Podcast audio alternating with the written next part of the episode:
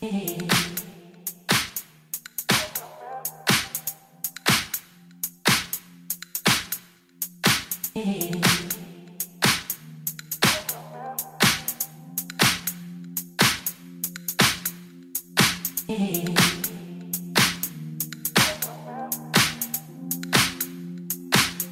me, touching me.